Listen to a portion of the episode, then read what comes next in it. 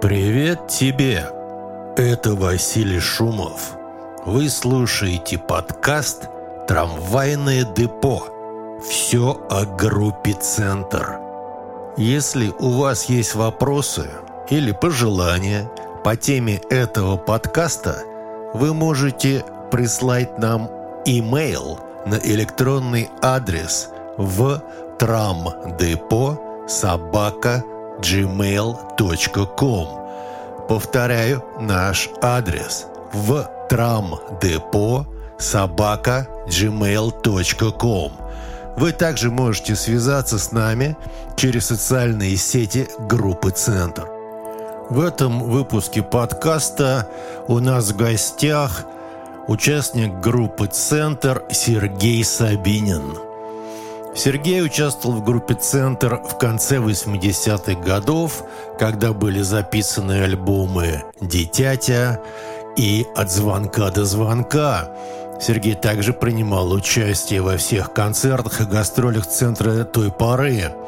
В 1995 году Сергей принял активное участие в записи альбома группы «Центр Брюлик».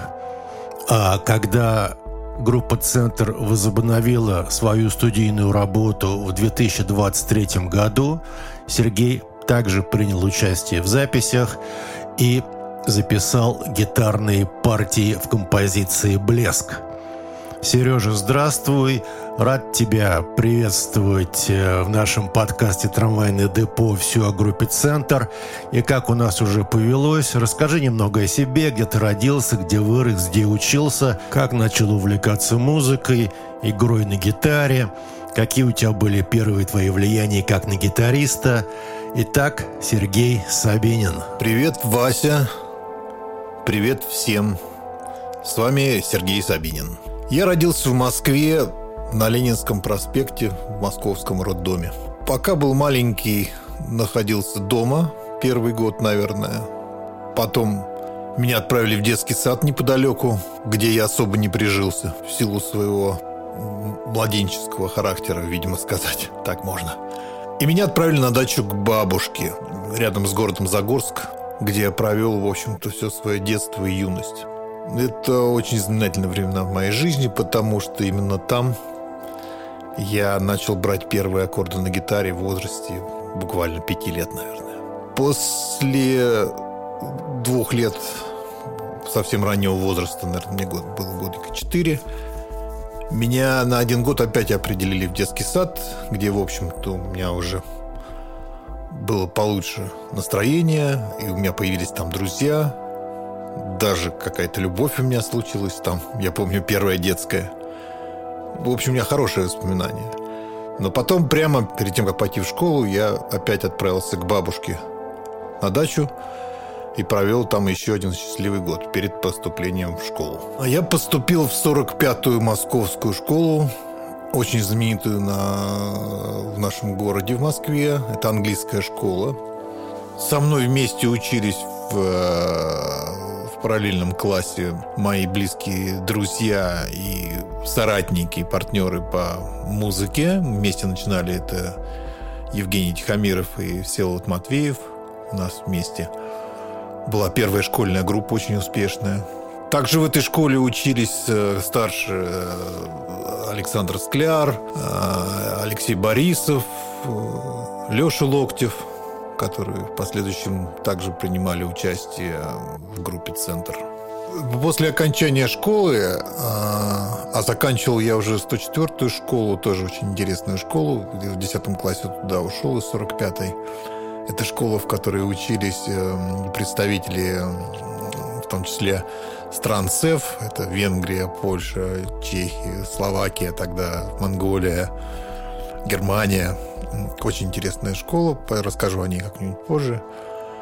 А вот. После окончания школы э, была попытка поступления в университет имени это раньше был Губкинский институт, с одной единственной целью, потому что там совершенно не было никакого конкурса на поступление. Этот э, институт не был популярен э, тогда среди абитуриентов и молодежи. Но, тем не менее, э, в это сложное время, был это 84 год, А, этот вуз э, давал, э, там существовала военная кафедра, и он давал возможность э, не ходить в армию. То есть, то есть идти в армию после вуза, но уже офицером сроком на год. Со своими возможностями и знаниями после 45-й школы я, конечно, легко мог поступить на экономический факультет, как тогда многие мои друзья делали, опять-таки, ну, в основном с целью освобождения от армии. Но дело в том, что именно в мой год, эм, в год моего поступления, эту бронь сняли. Вообще со всех вузов Москвы остались, по-моему, только два вуза, там, Физтех и Бауманка. Сережа, по-моему, этот Губкинский находился прям, ну, по соседству твоего дома, где ты жил, на Вавилово. Сереж, а когда ты вообще впервые взял в руки гитару или как это у тебя получилось? Тебе кто-то посоветовал или дома была гитара? Расскажи немножко об этом. Я приехал в Москву, как сейчас помню, было мне лет пять, наверное. И мама подарила мне маленькую игрушечную гитару. На ней все было э, четыре струны, как на укулеле. И я очень обрадовался. У нас не было дома своей гитары. Я очень обрадовался. Она такая была беленькая, с черным грифом. Ну, как настоящая, только небольшая игрушечная. И я начал на ней подбирать на этих четырех струнах какие-то песни. А, какие не очень хорошо помню, но помню, что первое, что у меня получилось, более-менее, это мелодия э, группы The Shadows э, под названием Apache. Тогда она была очень популярна, потому что выпускалась на советских сорокопятках. Это пластиночки, которых всего две песни с одной стороны и с другой стороны. А у нас был проигрыватель дома, такой древний, и я все время слушал эту пластинку, я помню, я очень любил, и все время думал, что там есть в этом проигрывателе такой был большой, Ригонда, по-моему, назывался. И мне все время казалось, что там где-то внутри какие-то сидят человечки, вот они играют внутри этих лампочек там. Ну, и, и еще я не очень понимал суть вещей. Но, тем не менее, меня эта магия совершенно поражала. И вот я подобрал эту мелодию на этой маленькой игрушечной гитарке. Дан-дан, дан-дан-дан, дан-дан-дан-дан. По-моему, так что-то такое. Далее. События развивались таким образом. Мне уже, наверное, было лет шесть а, я очень хорошо помню, как, э, опять-таки, будучи на даче, под Загорском. Старшие ребята начали петь э, один раз какие-то песни, и это, наверное, был... Уже нет, наверное, лет 7 не было. Наверное, это был год 74-й приблизительно, когда как раз собирался в школу.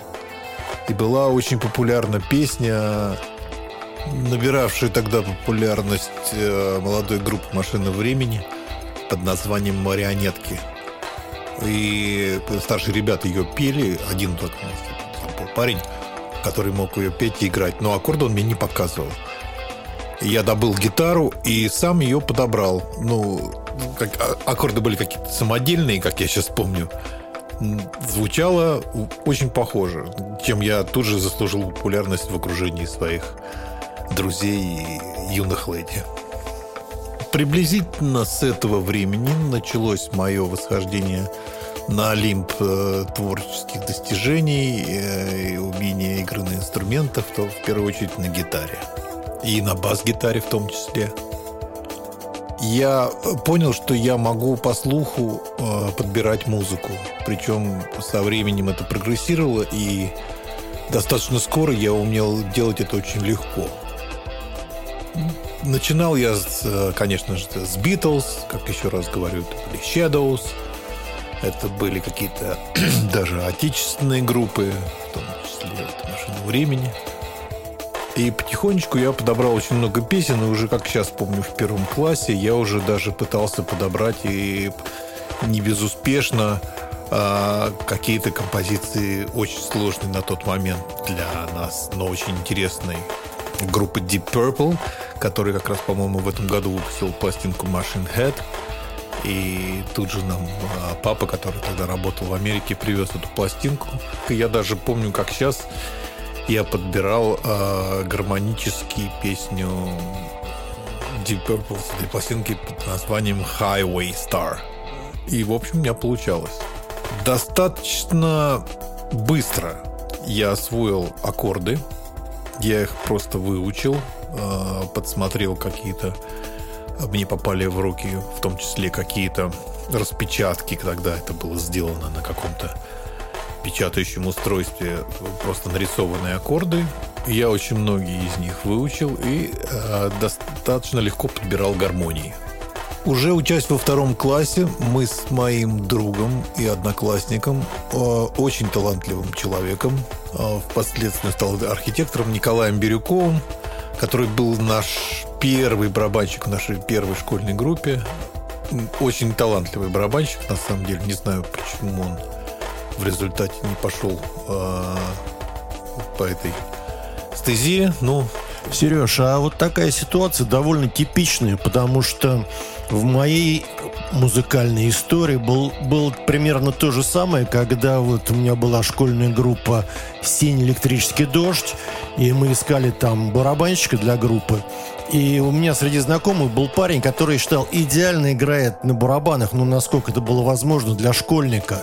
И он с нами пару раз выступил, но у него не было интереса вот к этому к ансамблю, концертам, да к игре на барабанах, хотя у него, на мой взгляд, были шикарные предпосылки и натуральные способности. И, как я понял, он закончил тем, что после школы он пошел в военное училище, но дальше стал военным, и все, и никак, никакой музыки в его жизни больше не было. У каждого своя судьба, как говорится. Мы потихонечку начали у меня дома репетировать вдвоем. То есть у нас э, была группа очень интересная. Я играл на гитаре, а он играл на пионерском барабане, который мы принесли из э, пионерской комнаты, из школы. И вместо тарелок и хэта для барабанов мы использовали что? Конечно, крышки для кастрюль. Ну, еще было пару коробок. Получалось очень здорово. У меня где-то даже, возможно, есть записи тех времен. Ну, играли, конечно, все подряд, все, что хотелось играть. Не то, что какие-то делали специальные песни, потому что были еще достаточно молодыми. Это там второй и третий класс. Но получалось здорово, весело всем нравилось. Родители слушали, друзья приходили, удивлялись. Сереж, а вот ты рассказал, что учился практически сам, на слух, подбирал там что-то. А ты ходил куда-нибудь на какие-нибудь курсы, в какую-нибудь музыкальную школу, к какому-нибудь гитарному репетитору? Или все, в конце концов, абсолютно сам всему научился? Слушай, ну, как я и говорил тебе раньше, я абсолютно самоучка. Меня никто не учил. Какие-то аккорды я спрашивал у друзей. Когда был старше, уже хорошо играл на гитаре, у меня уже были группы. Я интересовался какими-то вещами уже у ребят, которые очень хорошо играли на гитаре, в том числе. А мой старший товарищ, очень хороший гитарист, играл фламенко и классическую музыку. Миша Кассиров мне что-то показывал. Но к тому моменту я уже очень хорошо играл, и сам э, мог снимать любую музыку, любые партии соло. Вот. А начинал, э, как я уже рассказывал, в основном все это было уже там, когда у нас уже была и группа с ребятами, с Женей, с Севой и с Колей. Это просто магнитофонные записи. Иногда, когда совсем непонятно, там и какой-нибудь бешеная партия соло, то это просто чуть-чуть на замедленной скорости. Ну, обычно в реальном времени, просто через стоп я просто подбирал каждую ноту. И а, много э, легко достаточно получалось. Гармонии вообще а, с этим было просто.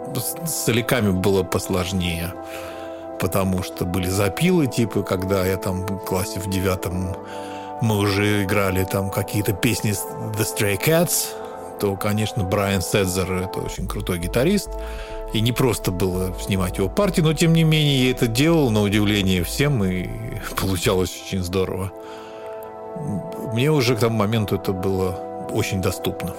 Мы очень много времени проводили, в основном, в основном конечно, с Евгением Тихомировым, с Женей и с Севой, э, снимая партии, подбирая музыку, и с Колей да. Хочу заметить, что Жень Тихомиров и Сева Матвеев, о которых ты только что сейчас упомянул, они в конце концов тоже стали участниками группы «Центр» вместе с тобой. Поэтому параллельно, конечно же, э, понемножечку игралось на всех инструментах. Э, бас-гитара была мне очень близка тоже и знакома, потому что мы с Женей очень многие партии снимали вместе, в том числе, я помню, это был фурор, когда мы подобрали песню Nice and Sleazy группы The Stranglers. Ну, там такая сложная партия. Вот. И мы играли эту песню и пели ее очень успешно, там, в восьмом-девятом классе, выступая там и на фестивалях, и в каких-то ЦКБ, я помню, мы играли вечеринки, уже будучи профессиональной группой, и даже получали за это неплохие деньги. Сереж, а вот все, кто учился сам играть на гитаре в то время, они имели каких-то своих, ну, кумиров, что ли, гитарных, кого они больше всего снимали, на кого они хотели быть похожими, на кого равнялись, как теперь говорят, ролевые модели. Кто у тебя был твоими гитарными ориентирами, вот когда ты был школьником? А, ты знаешь, э, конечно же, первые впечатления в моей жизни, это, как я уже говорил, The Shadows, потом это перешло в Deep Purple, Ричи Блэкмор – Потом это и раз и навсегда это стал Дэвид Гилмор, Пинк Флойд.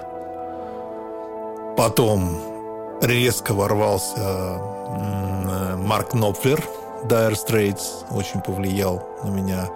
И, конечно же, Энди Саммерс, который остался тоже со мной на все последующее время, Полис. Ну, не обошлось без Брайана Седзера, а, не обошлось без блюзовых э, гитаристов, типа известных всем Клаптона или Стиви Рейвона или Робина Форда. А, какое-то время были джазовые гитаристы, которые меня тоже очень сильно зацепили. Пэт Мэттани остался навсегда. Я, наверное, никогда не играл в таком стиле сам, но э, его, так сказать, художественная палитра, поэтому это не в моей душе всегда цветет и живет. Ну и, конечно же, мое внимание никак не прошло мимо э, таких людей, как, например, Джонни Марр, группа The Smiths, или Винни Релли, группа Durity Column. Тогда было такое, наверное, насыщенное время в плане развития вообще музыкальной культуры современной, такой э, глубокий ренессанс, скажем так, восхождение совершенно разных стилей, поэтому вот э, именно разнообразие и палитра э, исполнителей была очень яркая, широкая, разная, и в эфире то и дело появлялись личности которые, безусловно, оказывали на меня глубочайшее влияние, и не только гитаристы. Сереж, а ты помнишь свои вот первые публичные выступления? Ты рассказал, что у вас был ансамбль. Когда ты впервые вышел на сцену, может быть, вы дома что-то записывали или концерты свои записывали. Расскажи, пожалуйста, об этом. Первые публичные выступления, конечно, были в школе с нашим школьным ансамблем, о котором я уже упоминал. Это Женя, Сева, Коля и я.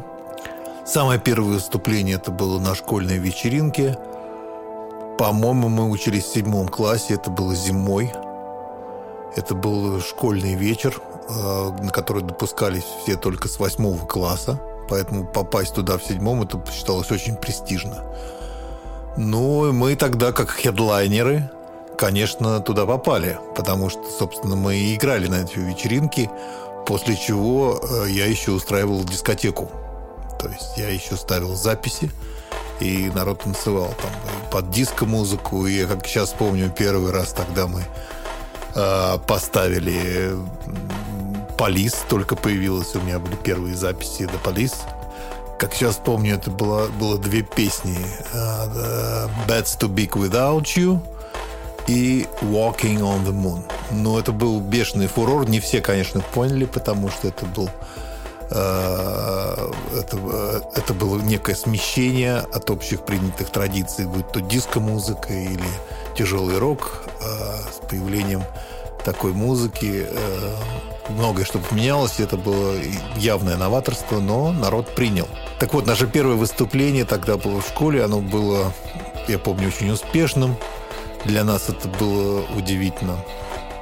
прекрасный experience, потому что было много народу, на нас все смотрели. А у нас даже была цветомузыка, которую мы собрали сами из каких-то фонарей школьных э, и чего-то еще, как сейчас помню. У меня был очень хороший гитарный э, усилитель, э, который мне дал мой сосед и друг Андрей Шнитке. А, это был немецкий усилитель, как я помню, Вермона Регент он назывался. А, из него очень хорошо звучала гитара, потому что там был внутренний перегруз и внутренний ревербератор. Андрей Шнитки, кстати, тоже принял участие в составе группы «Центр». Я вспоминаю, тогда я его познакомил с тобой, с Алешей Локтевым, со всеми ребятами. И он органично, гармонично влился в состав. В 82-83 году, насколько я помню. И, в общем, выступление удалось. Потом а, было несколько концертов в других школах. Много концертов было во Дворце пионеров, где мы тогда а, занимались вместе с Алексеем Локтевым, который был нашим, а, в общем-то, преподавателем. И многому нас, собственно, научил.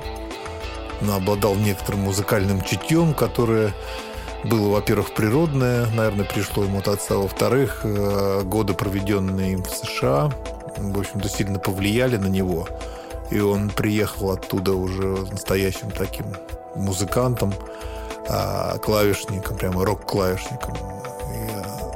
Э, у него явное было э, очень хорошее чувство мелодии, ритма и вообще он был талантливым человеком. Да, я припоминаю то время, это год 82 был, когда Алексей Локтев, клавишник группы «Центр», работал руководителем музыкального кружка во Дворце пионеров на Ленских горах. И он мне рассказал, что у него есть школьники, довольно талантливые, хорошо играющие, прям такой как бы целый ансамбль. То есть имелось в виду вот эта твоя группа, а что любопытно, что в этом музыкальном кружке там была какая-то минимальная аппаратура, и там был такой советский магнитофон Тембр 2М. Он, насколько я помню, писал только в одну сторону, то есть у него были две дорожки, он писал на всю ширину пленки. Так вот, на этот э, магнитофон Тембр мы записали первую вот эту запись центра, которая стала потом альбомом «Центр трамвайное депо». И что я запомнил про этот магнитофон, он был ужасно тяжелый, на килограмм 30 весил. То есть, чтобы его донести до такси, тоже мы вдвоем его в сумке тащили. Хотел тебе рассказать, э, очень важное одно было выступление у меня в э, школьные годы. Я учился в седьмом или восьмом классе. Э, в школу часто приезжали делегации из э, Англии, Америки, Канады. И один раз приезжала какая-то важная делегация и предложили выступить мне и моему другу, который учился на два года старше меня. Я уже упоминал его раньше. Это Михаил Кассиров, Миша Кассиров. Он был совершенно изумительным гитаристом, который просто гениально для своего возраста, ну и для тех времен исполнял э, музыку фламенко. Э, и э, вообще э, пользовался очень умело классической гитарой и потихонечку переходил на электрическую, тогда только-только. Но тогда мы общались как раз вот в области фламенко, потому что я тоже был очень заинтересован этой музыкой.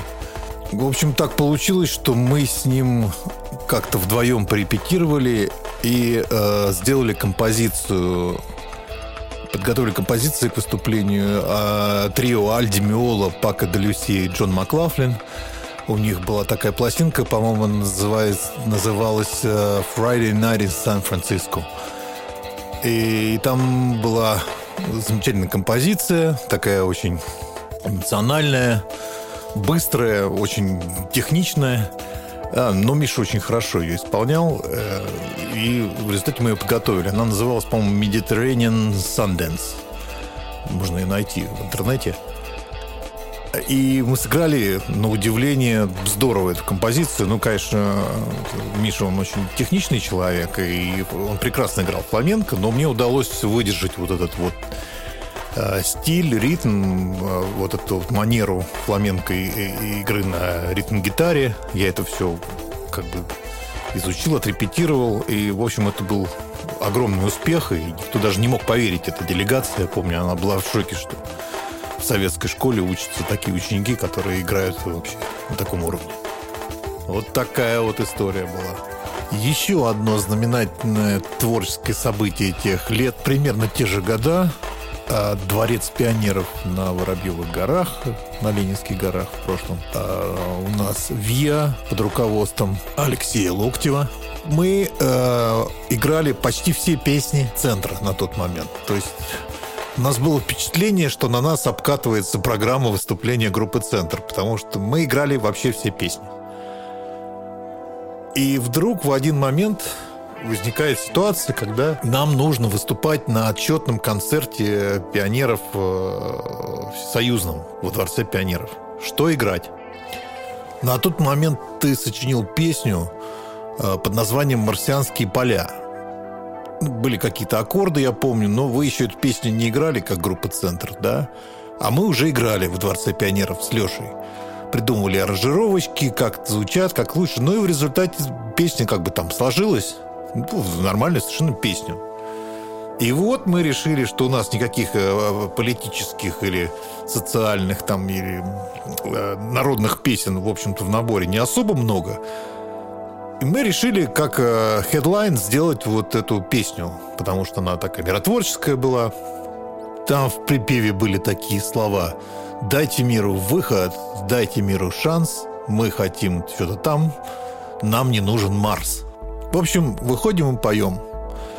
Все группы со всей страны, там, опять-таки, какие-то беловежские пущи там или что-то еще про космонавтов там. А мы вот марсианские поля. Реакция зала на эту песню, как ты понимаешь, была немного неоднозначной. Ну, конечно, пионерия в огромном количестве, а было там, может быть, даже тысячи человек со всей страны. Чуть-чуть подофигела, ну, подозумилась, конечно не понимали, как себя вести, потому что вроде как официальное э, мероприятие, а тут такие непонятные ребята тоже в галстуках поют непонятные им совсем песни. Потом поняли, что в песне все хотят мира, все хотят этому миру шанс, вроде бы как и Джон Леннон чуть-чуть есть. Все расслабились и, э, в общем-то, аплодировали, потому что все это выглядело немножко необычно.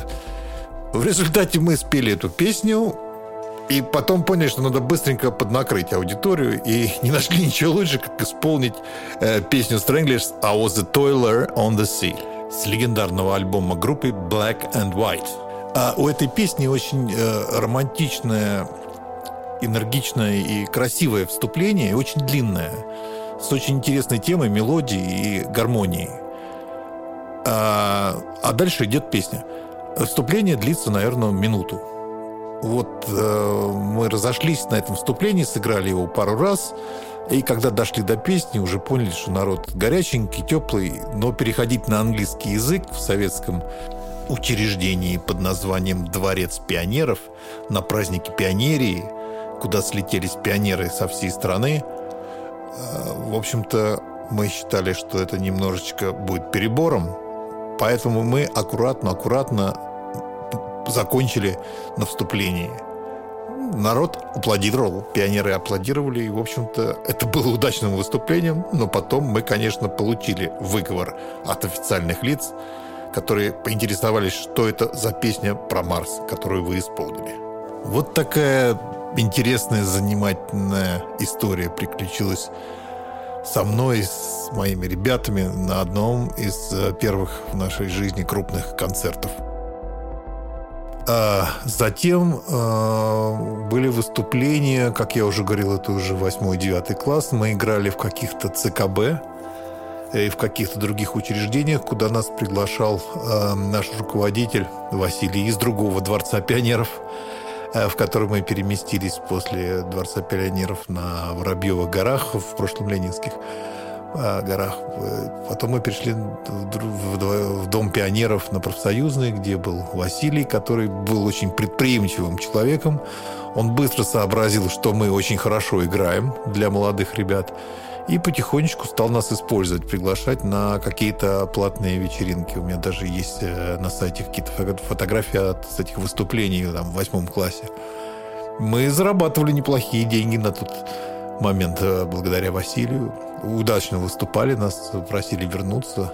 Также мы играли в этом всякие отчетные концерты в этом дом, доме пионеров, в каких-то школах. Когда у меня была первая школьная группа «Синий электрический дождь», и мы играли в соседних школах, то все взрослые, которые там были, они просто не понимали, как так можно, какие-то восьмиклассники из соседней школы играют на каком-то их школьном вечере, и все стоят дети на ушах. И на них это производило какое-то такое очень хорошее впечатление. И всегда говорили, ребята, мы вас очень любим, мы вас еще пригласим. Такое было начало э, профессиональной карьеры. Потом э, уже после школы, когда я попал э, в ряды советской армии, я быстренько, конечно, организовал там вокально-инструментальный ансамбль Благо там было оборудование, очень хорошая аппаратура. Опять-таки э, вот эта немецкая Вермона была, по-моему. Что на то время считалось очень высоким уровнем музыкального оборудования, особенно для армии. Э, усилители и гитары там были, и барабаны все были, но некому было играть. Ну, я быстро организовал коллектив, очень успешный. На барабанах у нас играл прапорщик из э, моей роты, который, оказывается, был очень талантливым барабанщиком и играл в одной профессиональной группе. Не помню, как она называлась тогда, э, советской, сейчас не вспомню. Э, был очень хорошим барабанщиком. Я нашел бас-гитариста из Казахстана, Володю, э, клавишника с Украины. И у нас такой был бойкий коллектив – мы выступали, ездили по разным военным частям, после чего нас, э, меня заметили, точнее, офицеры э, высшего состава э, политуправления, что тогда было наивысшим органом управления в армии. Воинская часть этих офицеров находилась в городе Сочи – и меня призвали, в общем-то, обучить этих офицеров э, музыке, чтобы они выступали от нашего политуправления всего Закавказского округа на фестивалях военных. И я как на работу каждый день ездил обучать молодых офицеров э, различным песням, типа «Беловежская пуща», в основном патриотическим. Но поскольку ребята, несмотря на то, что они были офицеры, были интересными и продвинутыми. Конечно, мы там изучали не только Беловежскую пущу, но также иногда звучала у нас и Нина Хаген, и Стрэнглерс, и тому подобное, что было очень любопытно. И свежо на тот момент, э, и очень необычно. А вся эта эпопея с офицерским ансамблем, оркестром продлилась, к сожалению, недолго, месяца, наверное, два или три – потому что выступая однажды на одном из каких-то отчетных концертов в нашей части, как помню, перед высоким составом офицеров, какие-то там были генералы, полковники, а мы, закончив основную программу, а, вот аплодисменты и большой успех, на бис почему-то решили исполнить э, песню как раз Нины Хаген «Born in Six Sacks», если вы помните такую. Песня, конечно, была встречена на ура, особенно это был бис, и сыграли мы достаточно плотно. Аранжировка была хорошая, и звук был хороший, и, в общем, все аплодировали. Только после концерта высший состав попросил э, нас принести распечатку э, слов песни и перевод. Ну, мы сделали это, я это сделал. А, и после этого наше музыкальное офицерское формирование, как ты понимаешь, было незамедлительно, окончательно и бесповоротно расформировано. Ну, особого скандала это не вызвало. Офицеры, конечно, из политуправления ушли, но мы-то остались, поэтому мы продолжили выступать со своей программой по нашим частям, а по нашим, ездили по нашим отрядам, ротам, которые находились в разных местах. Нас очень любили, всегда везде встречали. Не обходилось, конечно, без эксцессов, но, в общем, это все было очень интересно, даже в армии. После армии я вернулся домой. А, какое-то время раздумывал, как поступить э, дальше, потому что те два года, пока я находился в армии э, за эти два года произошло очень много изменений в мире музыки э, в Москве и в Питере, насколько я слышал. как раз здесь появилась эта рок-лаборатория, все стало достаточно официально, появилась масса групп, вот, взлетел вверх достаточно сильно даже вот, «Ночной проспект» Алексея Борисова и Ивана Соколовского. Группа «Браво» стала очень известной и популярной.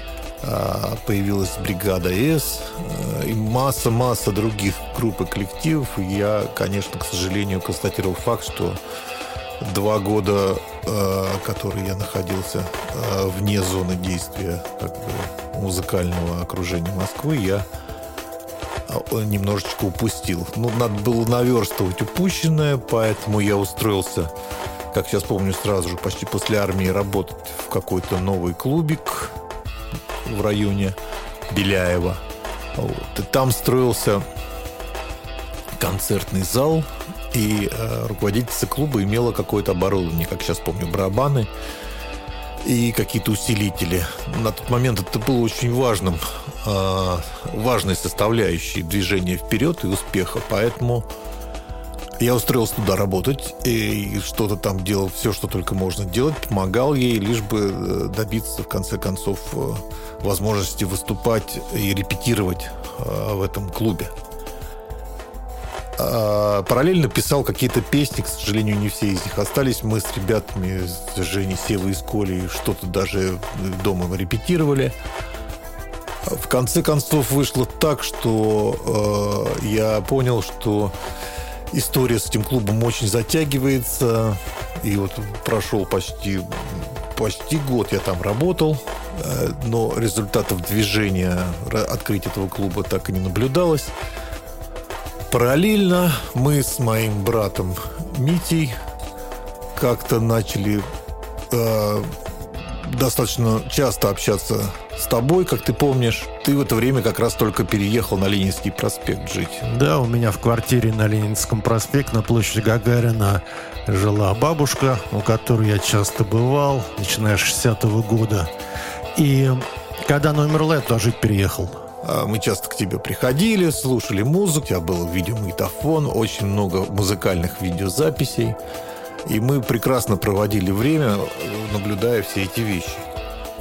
А потом ты поинтересовался, что я собираюсь сделать после армии в музыкальном плане, поскольку мы уже были знакомы давно. Аж со времен, а, как ты помнишь, подлипок. Я еще в школе, там, в седьмом, шестом классе ездил на ваши концерты в подлипке, когда еще была группа «Три семерки». Это был 80-й год, и группа «Три семерки» развалилась. И вот тогда появился центр.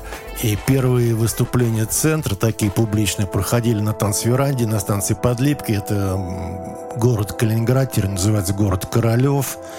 И вот тогда и пошла история группы «Центр», можно сказать, вот с этой танцверанды. А мы тогда уже тоже хорошо играли, и мы тогда уже с тобой разговаривали э, на тему музыки. Ну, просто у нас была тогда большая разница в возрасте, потому что, понимаешь, да, мне там было 13 лет, там, или сколько-то, а тебе было там 20, понимаешь? И вы уже были серьезной группой, популярной.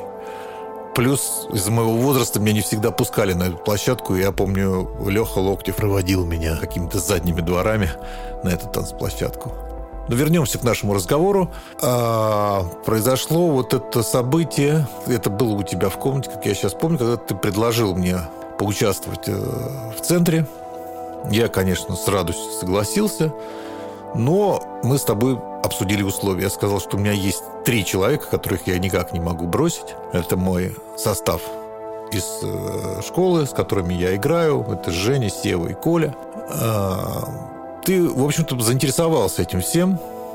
Ну, сказал единственное, что барабанщика, к сожалению, мы не сможем позвать, потому что у меня есть хороший барабанщик. На то время тогда это был Саша Васильев, Александр Васильев.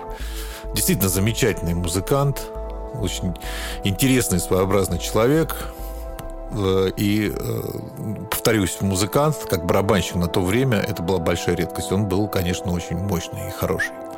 Я помню, ты потом пригласил нас всех к себе домой – на Ленинский мы там поиграли, порепетировали.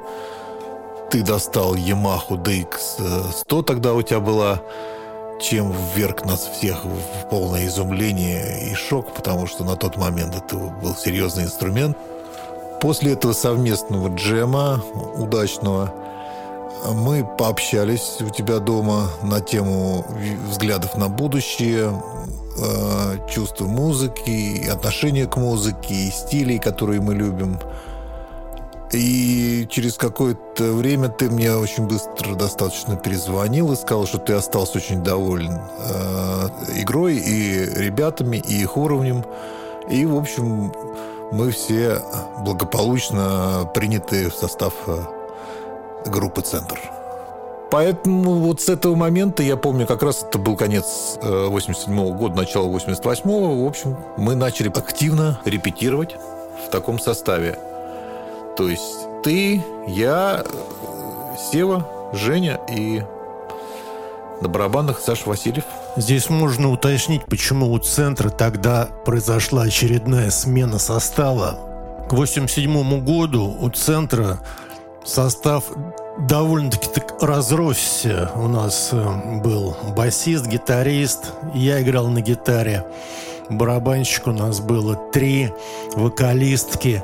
Плюс в концертах принимали участие ну, такие, как, скажем, актеры самодеятельные и профессиональные, что у нас иногда на сцене было там до 40 человек. Также в 1987 году в группе снова появился клавишник Алексей Локтев, который вышел после отсидки из тюрьмы за наркотики.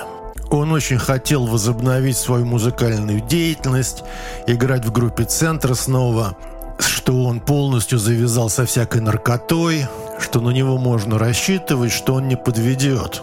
И я с ним договорился, что он может вернуться в группу «Центр», потому что я считал его, до сих пор считаю, очень талантливым музыкантом, прекрасным клавишником, хотя эти годы в тюрьме проведенные на него очень повлияли отрицательно. У него довольно-таки пошатнулось здоровье. У него распухли пальцы, что для клавишника является совершенно нежелательным явлением. И мы договорились, что у него будет своего рода, ну, не испытательный срок, но какое-то время, в течение которого он обязуется не возвращаться к своей этой наркотической проблеме. Он все подтверждал, говорил, что да, все это теперь позади, он теперь другой человек. И мы решили с ним попробовать снова. Э, я ему выдал этот маленький синтезатор Yamaha DX100 в его пользовании, чтобы, значит, он на нем и дома как-то готовился, и на нем играл.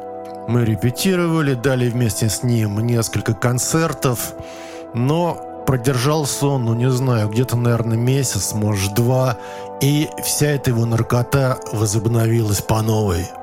Он стал проводить время с нашими вот этими бэк-вокалистками, э, а они стали опаздывать на репетиции часа на два, на три, приезжали вместе с ним на репетиции в таком подогретом состоянии. Ну, в общем, был тупик. И группа как бы так подзависла вот в этой ситуации, что никакого развития дальше быть не могло. А внутренняя ситуация такая, как бы она стала совершенно такой адовой. И поэтому остался, в принципе, один человек, барабанщик Саша Васильев в тот момент, который был заинтересован, и с ним не было никаких проблем. И вот тогда вы втроем и появились, я вас и пригласил в группу. Кстати говоря, Сереж, а ты не помнишь, когда ты впервые узнал или услышал о группе «Центр»? Ты знаешь, а, очень хорошо помню это время. Наверное, это был шестой класс. Самое начало. После лета мы приехали. В Москве закончилась и прошла Олимпиада. 80-й год, наверное, это был, скорее всего, я так думаю. А, и поскольку у меня был старший брат Митя, которого ты хорошо знаешь и помнишь, и он очень дружил э, с Лешей Локтевым, и они были одноклассники, а и в том числе и с тобой тоже дружил. Я помню, он помогал вам тоже устраивать э, ваши первые концерты в свое время. А пришел Леша к нам в гости и сказал Мите и мне, что он встретил очень интересного человека, с которым собирается сделать вместе группу. Что вроде как у него есть уже группа, но э, вот пригласили его играть, и что он вообще очень вдохновлен. и что там замечательные песни, и очень интересная поэзия, и музыка тоже интересная, и он собирается тоже э, принять в этом участие. Но этим интересным человеком, которого встретил Леша, оказался ты, как ты понимаешь. Леша Локтев был большим авторитетом, как я уже говорил тогда. Поэтому мне было очень интересно, что же такое за новая группа. Тогда эта группа называлась, как я сейчас уже говорил, до этого «Три семерки» и в основном выступала на танцплощадке в городе Подлипки на тот момент. Ну и на других танцплощадках и ДК московских всяческих. И я помню, как я первый раз пошел на концерт в какой-то ДК, еще не на танцплощадку.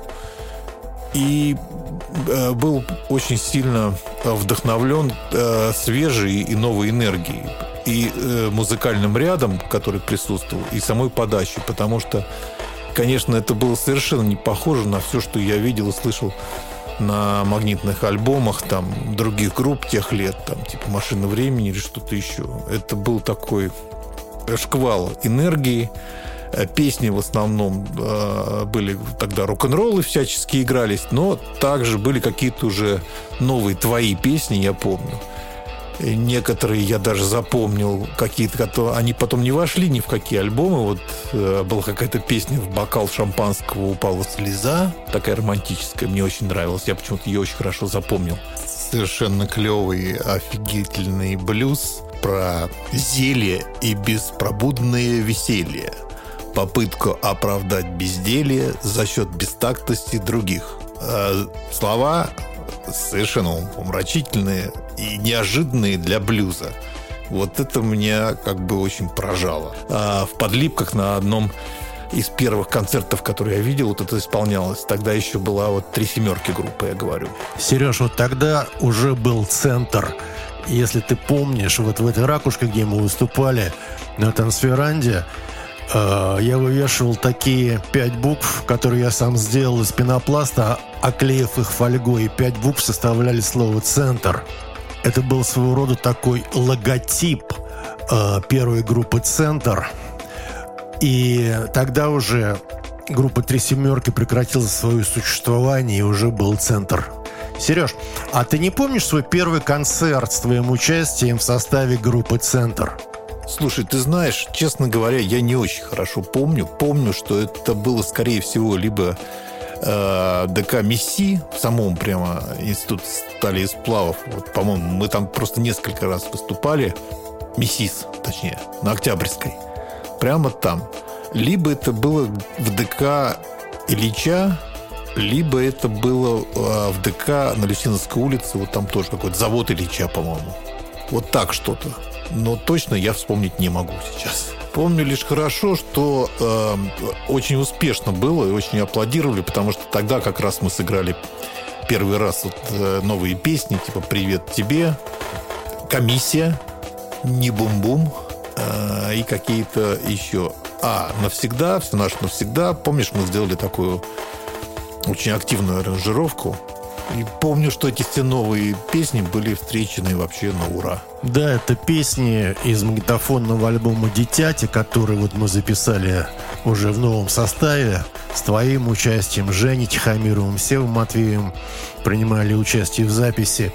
И к тому времени «Центр» была довольно-таки уже известной, популярной группой, и выходить на концерты, играть совершенно новую программу в новом составе – и в программе практически все новые песни. Но это было довольно таким чреватым явлением, потому что люди, когда ходят на концерт более-менее известной группы, они ожидают какие-то песни, которые они знают. А тут и у группы новый состав. Вы все вы, выглядели очень молодо, энергично. И такой подход был делом совершенно довольно-таки таким рискованным. Но центр никогда не боялся никакого риска, эксперимента. И в тот раз этот эксперимент был довольно-таки успешным. Была хорошая энергия, и, в общем-то, первый концерт прошел для нас очень успешно. И мы были очень вдохновлены этим успехом и окрылены. И это было очень важным знаком в нашей дальнейшей истории. Сережа, это было воспоминание о твоем самом первом концерте в составе группы «Центр».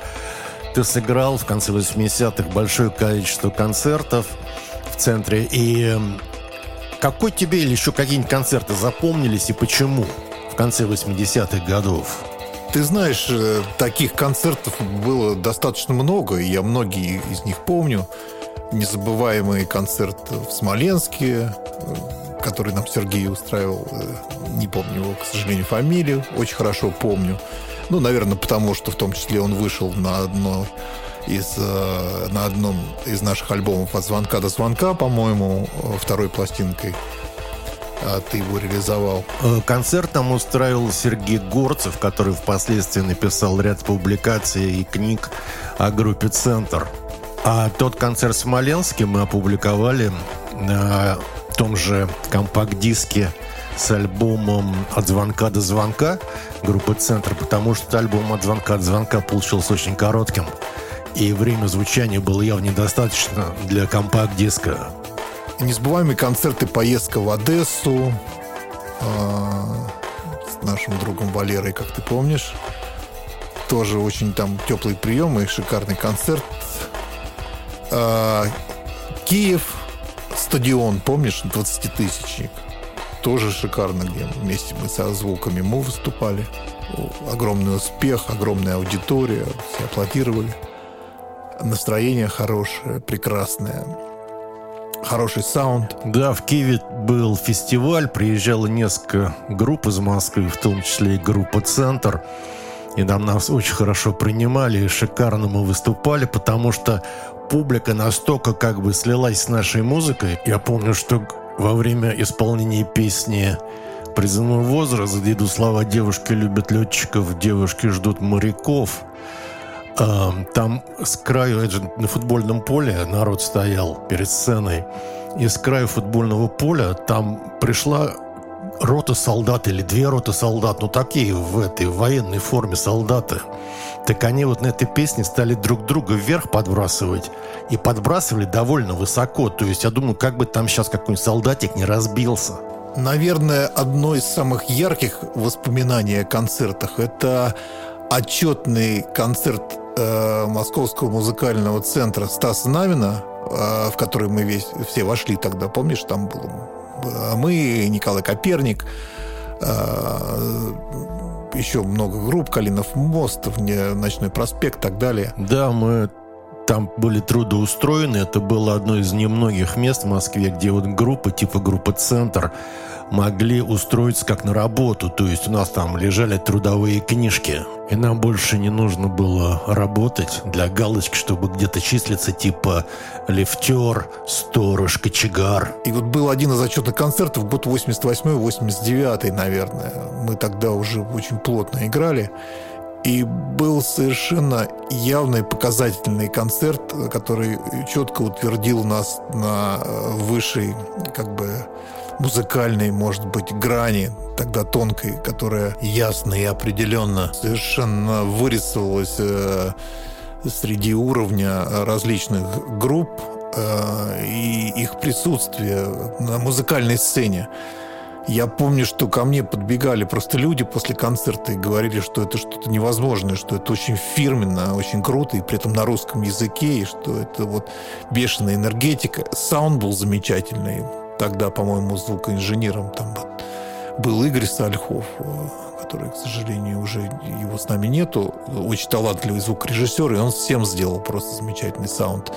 И вот тогда блеснули на этом отчетном концерте в Зеленом театре, блеснули мы, Центр и группа Николай Коперник. И, как понимаешь, э, все парижские концерты ни, ни, ни одного не забуду никогда. Самый незабываемый, конечно же, это э, концерт вместе с Бернаром Лавелье, потому что это «Зенит», огромная аудитория, бешеный свет, эти пушки, которые светили в глаза так, что ты не видишь ни инструмента, ни струн, но мы очень достойно выступили. И помнишь, как э, и Максим Шмидт, и э, эта компания Норсюд, которая нас выпускала, от полиграмма. Они прибежали к нам в гримерку и начали обниматься, пить шампанское. Говорят, что совершенно не ожидали от нас такого успеха на таком огромном концерте.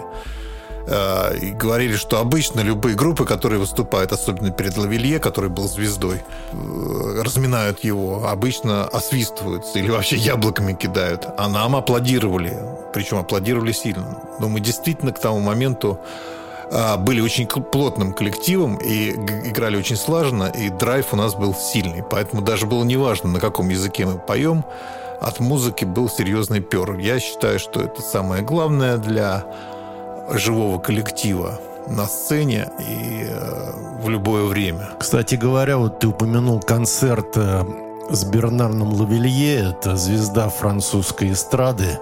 Этот зал «Зенит», он называется, он вмещает тысяч семь. И у Бернара Лавелье там проходила, как теперь говорят, резиденция. То есть он играл каждый день концерт вечером в течение, по-моему, двух недель. И в течение двух недель там был солдат у него, то есть все билеты были проданы. И в основном его аудитория была женщины. Он выступал с голым торсом, у него какой-то там был э, сценический образ. Помню сцены, как то поднималась, то опускалась, то как наклонялось это все механически, она двигалась. И за эти две недели в резиденции он туда приглашал как бы перед его сетом каких-то своих знакомых, других популярных французских артистов. Как раз тут центр приехал, а мы с ним были на одном лейбле, вот этот Нордсюд, Баркли, Полиграм. И сам он, э, как я тогда понял, что он человек левых взглядов с точки зрения там социальной, политической стороны.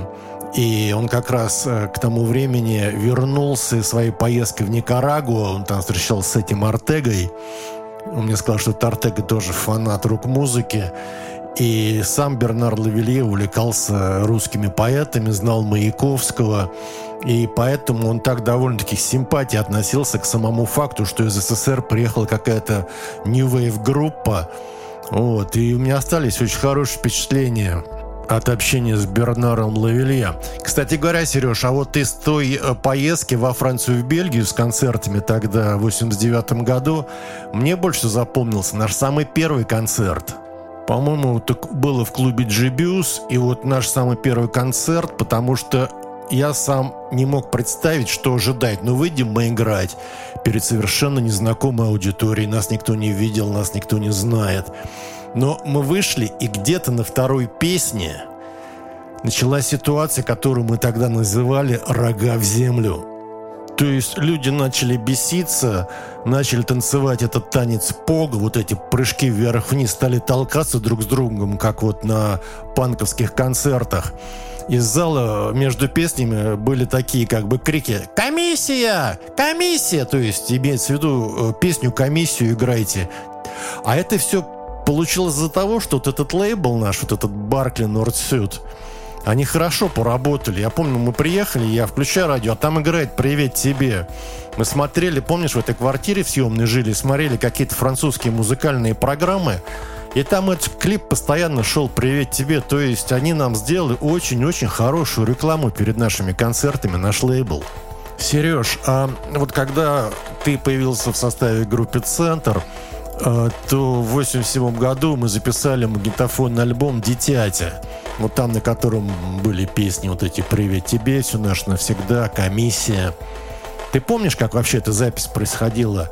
А, что было интересного? Потому что, как, насколько я понимаю, для тебя и для Севы, и для Жени это был своего рода такой первый эксперимент, первый опыт записи в студии, хоть и в домашней.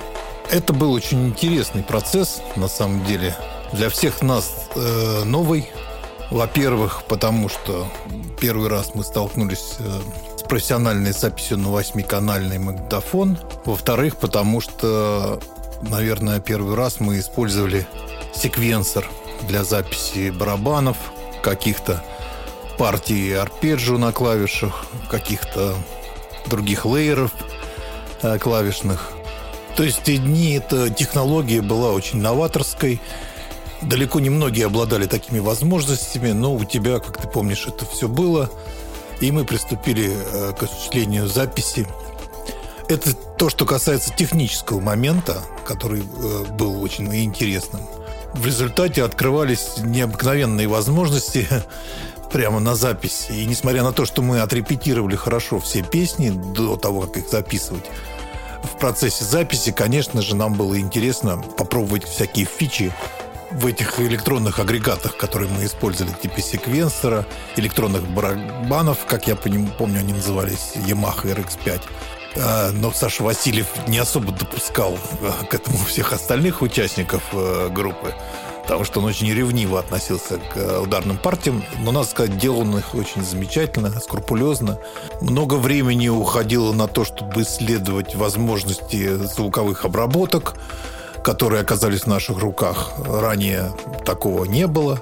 А сам процесс записи был очень творческий, я помню, несмотря на то, что мы много спорили и обсуждали. Э, Все было очень результативно. Мы вместе гуляли, обедали, в общем, жили практически у тебя в твоей комнате на Ленинском проспекте. Очень хорошо запомнилась вот эта атмосфера полного вообще погружения. То есть круглосуточно мы жили практически в записи этого альбома, там и днем, и ночью постоянно как-то штудировались какие-то э, партии, постоянно переигрывалось что-то, потому что понятно, что это не как сейчас в компьютере, ты можешь там подставить любую партию. Все записывалось вживую, гитары писались вживую, и э, все должно быть было сыграно хорошо и четко, поэтому э, на это уходило достаточно много времени, но это был э, прекрасный опыт для того, чтобы освоить и, и понимать четко совершенно, как складывается звук, что такое бертона, что такое э, правильный ритм четкий.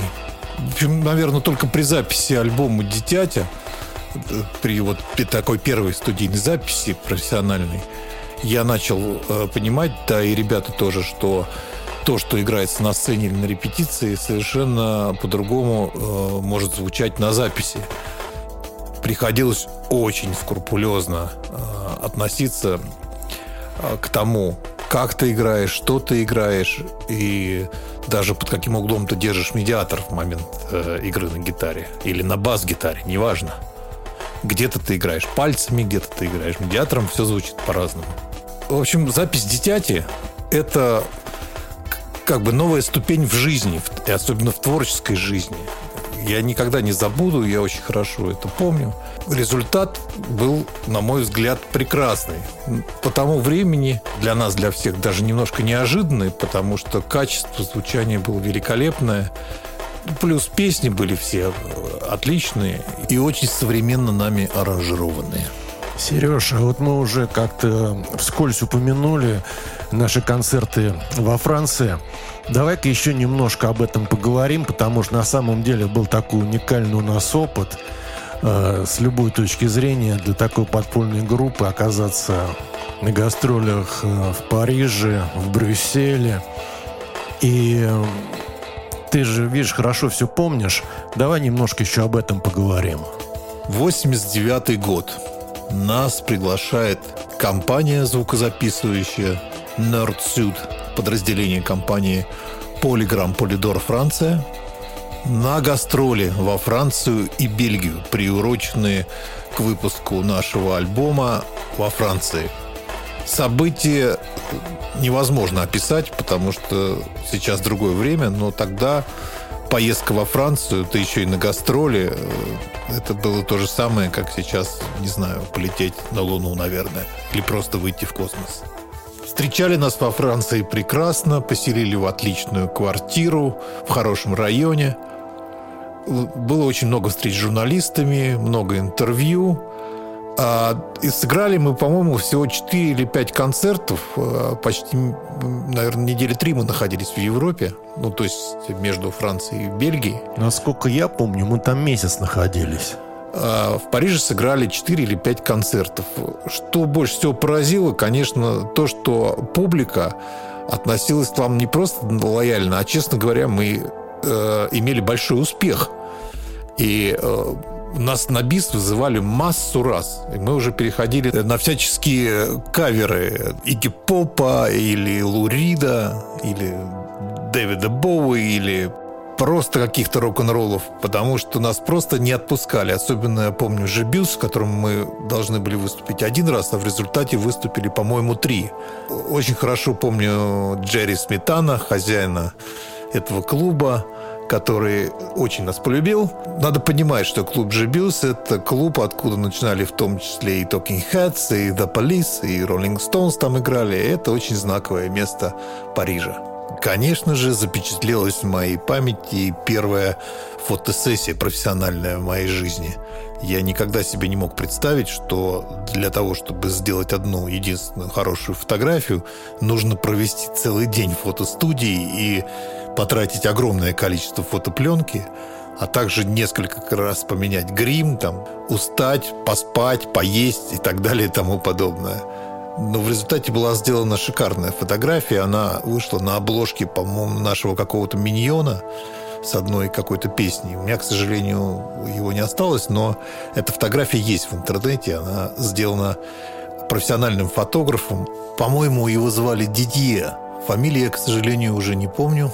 Э, я долго с ним дружил еще и после этого несколько лет. Брюссель покорил нас своей красотой, необыч... необыкновенностью и э, совершенно другим менталитетом, нежели мы встречали у парижан до этого. Там мы сыграли единственный концерт. Да, это был концерт в таком э, современном здании, где было несколько залов, и наша гримерка находилась очень далеко от сцены.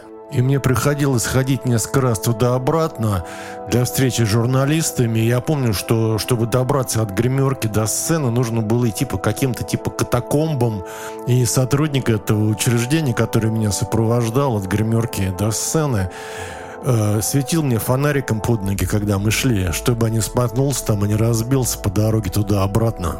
Ну, я не очень хорошо запомнил концерт. Помню, что публика была отнеслась к нам очень хорошо, и тоже у нас был успех. Но, видимо, он приехал уже с нами из Парижа. О нас уже знали. О нас было написано масса прессы, все газеты о нас написали. Мы много раз выступали по телевидению и играли, и участвовали в программах, в интервью. Поэтому, конечно, слава до Брюсселя быстро донеслась с нами. Приехал раньше нашего поезда. Одна из основных целей нашего визита в Брюссель, как ты помнишь, это была съемка видеоклипа на песню «Все наше навсегда», которую осуществляла э, приехавшая из Британии английская компания. По-моему, они назывались Wicked Films, насколько я помню. Там был такой паренек Джером, да, и девушка такая очаровательная, не помню, как ее зовут. Съемки проходили пару дней в павильоне, насколько я помню, и э, пару дней мы снимались на улице, ездили к этим знаменитым воротам Триумфальной арки, которые запечатлены в клипе. А потом ты ездил в это скульптурное сооружение знаменитое, в эти шары брюссельские, забыл, как называется. Для перемещения по городу компания выделила нам два лимузина, Вольво таких черных, шикарных, я помню, с водителями. Э, и было конечно, очень прикольно наблюдать, как эти взрослые дядьки в черных очках, прямо как в кино, они открывали нам двери, когда подъезжали куда-либо. И мы выходили как звезды из этих лимузинов. В общем, это, конечно, было незабываемое впечатление. Во время пребывания в Париже я также между концертами, съемками интервью старался проводить э, по возможности больше времени с нашим продюсером Максимом Шмидтом, который очень много мне рассказывал, показывал, водил меня по студиям, знакомил с музыкантами. Как ты помнишь, Максим работал с Крафтверк много. Да, если вот вы посмотрите альбомы группы Крафтверк, то там на всяких вкладках, на разворотах, э, где идет рассказ об участниках записи, там неоднократно упоминается Максим Шмидт. Так вот, это тот же самый Максим Шмидт, который был продюсером альбома «Центр сделано в Париже», о котором, Сережа, ты сейчас рассказываешь. И, конечно, тот опыт, который я получил от него в понимании и в знании, как записывается музыка, как достигается саунд, когда он меня водил на студии, показывал мне, как все работает, я на все это смотрел. Э, этот опыт остался, в принципе, со мной на всю жизнь. И я до сих пор, работая в других странах, на разных студиях, э, с разными людьми, продюсерами и музыкантами, Я все время вспоминаю э, Максима, то, как я вот наблюдал, как он работал на студии, э, как он давал советы, что он делал э, из того, что я видел. То есть это очень уверенным, э, э твердым э, хард-диском, носителем залегло где-то в ячейке моей памяти на всю жизнь. Я очень хорошо все это помню. А также я вспоминаю, как э, мы записывали на студии, там, помнишь, практически live мы записывали песню «Косточки», и была она записана, можно сказать, с первого дубля. Сыграли мы все хорошо, песню мы знали, хотя она была новая. Помнишь, мы ее, собственно, начали репетировать-то только в э, Париже. Просто сидели в квартире на гитарах и что-то подбирали. -то там ее сочинил недавно. А потом мы ее записали в студии. Где-то эта запись есть даже у меня, но у тебя точно есть. Да, это песня, которая потом вышла у нас на альбоме «От звонка до звонка», там, где текст «Маленькие косточки в большом трупе». Э, Максим Шмидт, как я понял, планировал э, что-то на будущее сделать какие-то заготовки, потому что, может быть, тогда он думал, что можно будет сделать второй альбом, вот типа как сделано в Париже, с центра, и он хотел собрать несколько песен как демо. Любопытная была съемка в какой-то телепередаче, там был очень смешной ведущий такой в очках, ты, наверное, его помнишь, который назвал нашу музыку, стиль нашей музыки «Jungle Beat». Это было очень интересное сравнение, потому что я до этого, этого не слышал. Да, по-моему, никто не слышал. Дядька был веселый. Общение с группой Рита Мицуко, очень знаменитой во Франции. А, но больше ты общался, потому что там ушел, помню, ночью в одиночестве к ним куда-то там навстречу. Но, тем не менее, они потом приехали в Москву, и мы с ними играли джем. Есть такой интересный секрет, который я тебе никогда не рассказывал, но сейчас расскажу. А, джем мы играли на их знаменитую песню «Энди». Я играл на гитаре.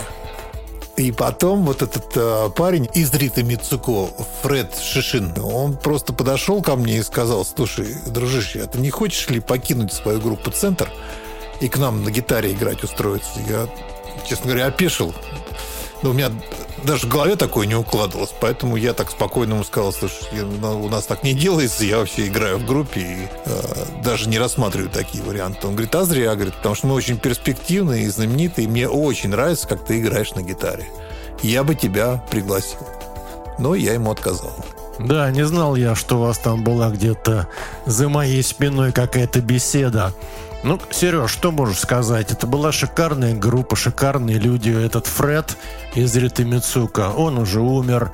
А Кэтрин, вот эта вокалистка, она, по-моему, до сих пор выступает, и я ее видел в каких-то вот недавно французских телепередачах. Сереж, а вот сейчас мы поговорили о наших э, гастролях конца 80-х годов э, во Франции и в Бельгии. Но в то же самое время мы же гастролировали по бескрайнему Советскому Союзу было масса у нас концертов, всяких историй. Что бы ты вспомнил? Часто вспоминаю э, гастроли наши, группы «Центр» в городе Ноябрьск. Э, впечатление неизгладимое. Город Ноябрьск в то время представлял из себя э, очень богатую деревню, в основном сделанную из одноэтажных э, домиков и в большинстве своем деревянных. Э, с очень э, дорогими ценами, потому что там добывали нефть. Сейчас, конечно, это крупный город э, с хорошей инфраструктурой, с дорогим жильем и так далее и тому подобное. А тогда это просто интересное там было место. Я помню, что когда мы приземлились в аэропорту, первое, что увидели, ну, во-первых, сам аэропорт, это был такой просто ангар алюминиевый.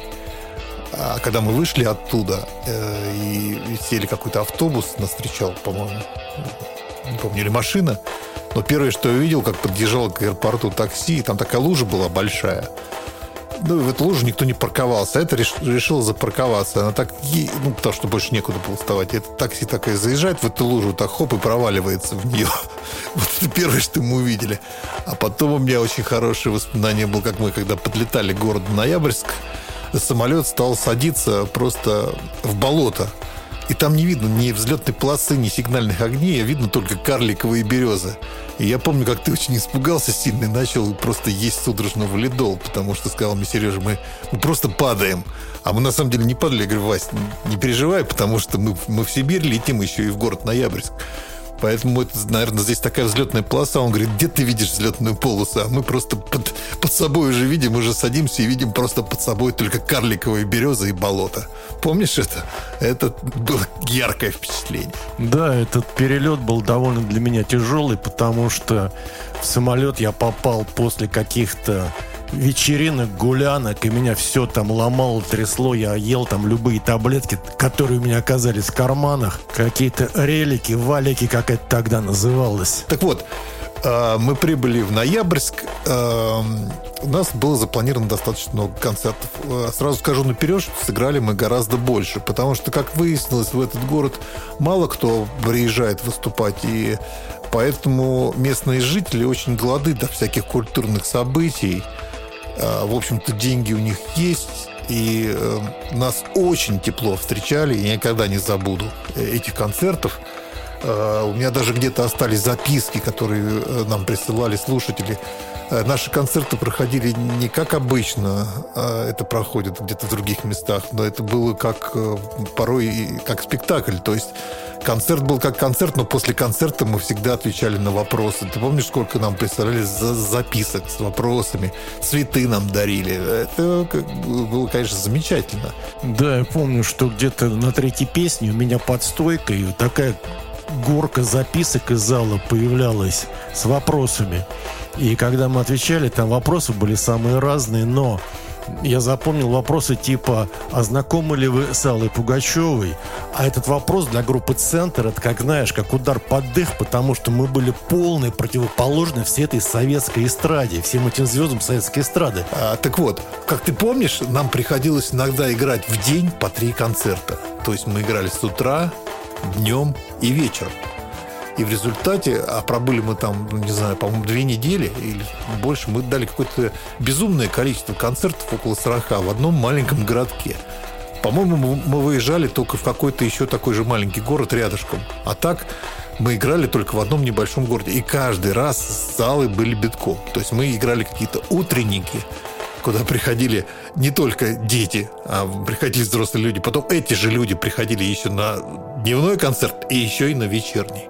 В общем, я почему-то очень часто вспоминаю Ноябрьск, эту гостиницу нашу, в которой мы там жили, в деревянный такой дом.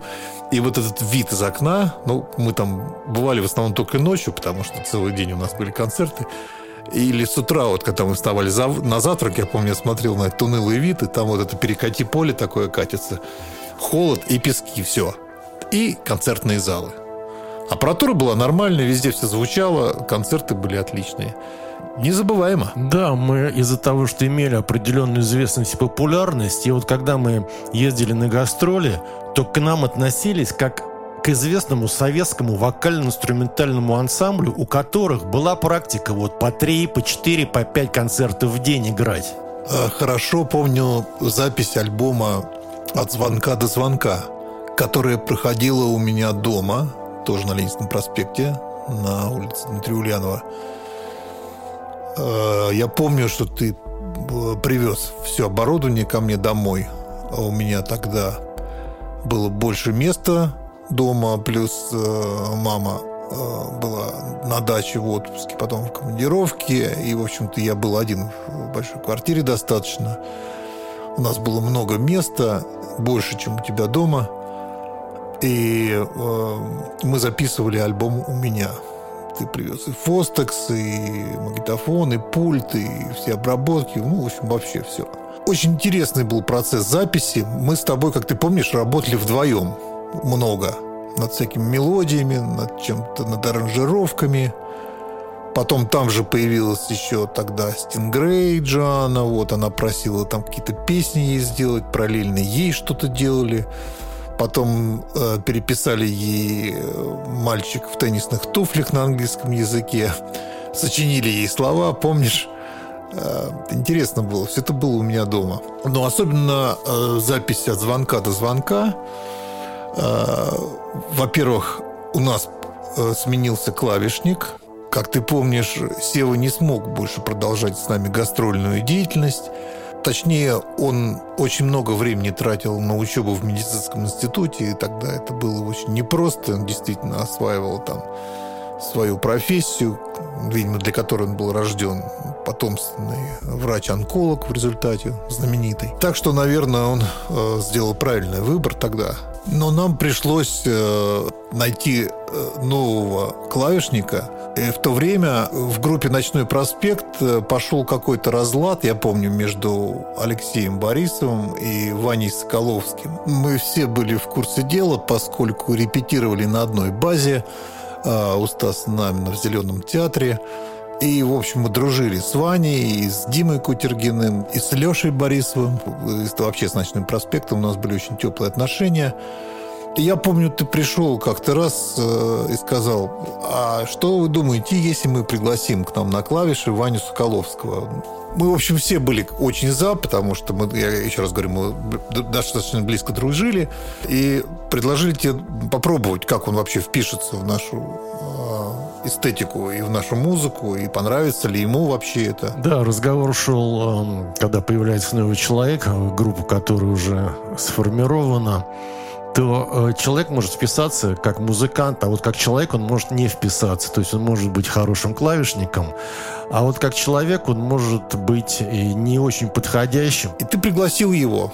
И вот я хорошо очень помню первый день, как он пришел ко мне домой, и э, сразу же впечатлил нас записью песни нам всем очень понравилось, как он отыграл песню Высоцкого «Смотрины». Помнишь? И мы все единодушно его сразу приняли, потому что он сделал э, шикарные аранжировки клавишные на нашей версии этой песни. В общем, Ваня Скаловский оказался нашей находкой. Он хорошо э, выступал э, вживую на концертах также. Ну, про студию я вообще не говорю. Конечно, Севы они были совершенно разные по э, подаче энергии, но абсолютно точно и у того, и у другого был, был свой какой-то очень важный драйв, который он привносил в группу. Что я могу сказать, что Иван Соколовский Всеволод Матвеев а, оба очень хорошие клавишники, но просто разные по характеру и по палитре музыкальной отдачи, если так можно выразиться. Это точно просматриваю иногда знаменитый музыкальный ринг, который проходил между э, группами Москвы и Ленинграда тогда, теперь нынче Санкт-Петербурга. С нашей стороны это были мы, центр э, звуки МУ, э, кто-то еще не помню. Со стороны э, Ленинграда, Санкт-Петербурга это были Авиа, по-моему, группа Джунгли и группа Странные игры, по-моему. В общем, из этого ринга мы вышли победителями. Ты был, конечно, красавец, я помню. Как, я помню, как тебе задавали каверзные вопросы какие-то там э, композиторы непонятные, какие-то совдеповские прирученные музыкальные критики. И как ты их э, изящно парировал. Музыкальный ринг прошел отлично, бесспорно, конечно, мы были уже тогда после Франции на очень высоком уровне профессиональном. И у нас был французский э, альбом, записанный в шикарной студии. Звук был лучше, чем у кого бы то ни было. Аранжировки были шикарные. Вообще мы выглядели очень фирменно и звучали тоже. Поэтому совершенно неудивительно, что мы вышли из этого музыкального спарринга абсолютными победителями. Да, этот музыкальный ринг, он как-то оказал влияние, ну, по крайней мере, на группу «Центр», и, по-моему, его до сих пор крутят вот тот ринг э, конца 80-х годов по разным телеканалам. И у меня несколько лет назад, вот в связи с этим музыкальным рингом, был такой случай на Новом Арбате, как-то утром я гулял, там, живу недалеко, и зашел в книжный магазин. Ну, там никого нет, стоят эти продавцы или там кто там, консультанты. И парень, который стоит, э, ну, сотрудник этого магазина, на меня смотрит, говорит, спасибо вам. Я не понял, спрашиваю, а за что спасибо? Он говорит, как за что? Вот э, за хорошее выступление на музыкальном ринге. Вот я смотрел, а парню на вид, ну не знаю, лет 25-30, то есть он поколение в два раза моложе моего поколения. Но вот из-за того, что этот музыкальный ринг где-то до сих пор крутится на каких-то там каналах, он, значит, вот недавно, наверное, посмотрел, и вот видит, что вот я там появился в этом магазине, и он вот поблагодарил меня за этот музыкальный ринг и группу «Центр». Сереж, еще э, при твоем участии, довольно активном твоем участии, был записан альбом центра «Брюлик» у меня дома в Лос-Анджелесе. Не мог бы ты об этом немножко рассказать? Это у нас уже был 1995 год. Вась, ну давай, наверное, про брюлик я скажу буквально два слова – Потому что, как я понимаю, ты собираешься сделать отдельный подкаст по записи этого альбома. Началось все с того, что я к тебе, как ты помнишь, прилетел в Лос-Анджелес из Парижа. Был, по-моему, этот декабрь 94 -го года. И мы с тобой вдвоем э, на двух гитарах записали э, все песни к этому альбому. В том числе я придумал несколько мелодий и тем, и получилось здорово. У меня до сих пор есть эта запись. Я ее оцифровал. А, возможно, может быть, мы с тобой ее даже когда-нибудь выпустим. Потом я вернулся в Париж, из Парижа вернулся в Москву, и начался долгий процесс э, подготовки к записи альбома с участием э, э, музыкантов разных времен группы «Центр». Там есть что рассказать, поверьте. Э, большое спасибо всем, кто меня слушал.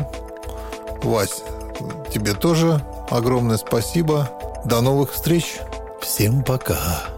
Это был Сергей Сабинин участник группы «Центр» состава конца 80-х годов. В 2023 году, когда группа «Центр» возобновила студийную работу, Сергей принял участие в записи композиции «Блеск», на которой звучат его гитарные партии. Большое спасибо Сереже за его очень интересные воспоминания. Также э, Сергей упомянул э, о записи альбома «Центра от звонка до звонка». Кому интересно, я рекомендую послушать специальный выпуск подкаста «Трамвайного депо» о записи альбома группы «Центр» от звонка до звонка в 1989 году. Если у вас есть вопросы по теме подкаста «Трамвайное депо» о творчестве группы «Центр», вы можете их присылать на почтовый адрес в трамдепо собака gmail.com. С вами был Василий Шумов, подкаст «Трамвайное депо». Спасибо за внимание, всего наилучшего и до новых встреч в трамвайном депо.